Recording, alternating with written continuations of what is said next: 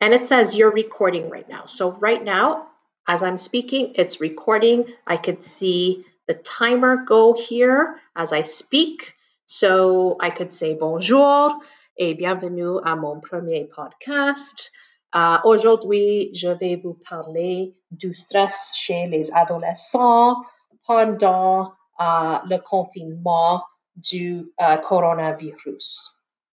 Then you will share your strategies and then end it off with an inspiring message for teenagers and end off your podcast. Uh, merci pour avoir écouté uh, mon premier podcast et uh, à la prochaine. You're going to now click stop recording once you're done recording your podcast. Click stop.